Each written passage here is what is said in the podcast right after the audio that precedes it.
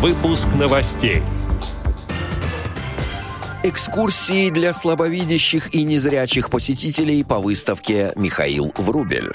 Социальный проект Пермской региональной организации ВОЗ стал победителем конкурса Фонда президентских грантов. Далее об этом подробно в студии Алишер Канаев. Здравствуйте. Здравствуйте.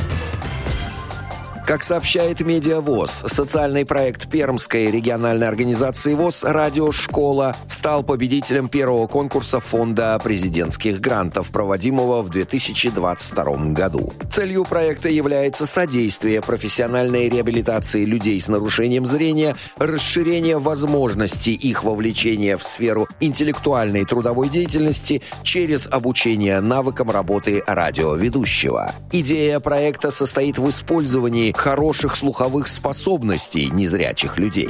Проект предполагает организацию в пяти территориях Пермского края радиошколы для молодых инвалидов по зрению. Партнерами проекта выступят радиостанции «Радио Пермского края» ГТРК «Пермь» и «Соликамск-ФМ». Результатом реализации проекта станет разработка и распространение обучающих материалов для всех желающих. Участники проекта получат возможность применить вновь приобретенные навыки не только в сфере радио, но и в качестве дикторов-фрилансеров для записи аудиокниг, озвучивания рекламных роликов, закадровых текстов и информационных сообщений, ведении подкастов, работе сотрудника колл-центра или экскурсовода.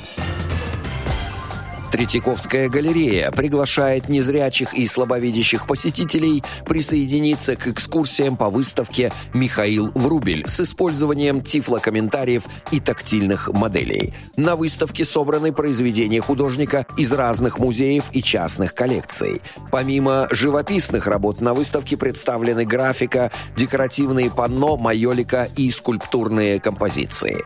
Тифлокомментарии подготовлены Галиной Новоторцевой, специалистом специалистом по адаптации музейных программ для незрячих и слабовидящих посетителей. Отдел новостей «Радио ВОЗ» приглашает к сотрудничеству региональной организации. Наш адрес новости собака – радиовоз.ру. В студии был Алишер Канаев. До встречи на «Радио ВОЗ».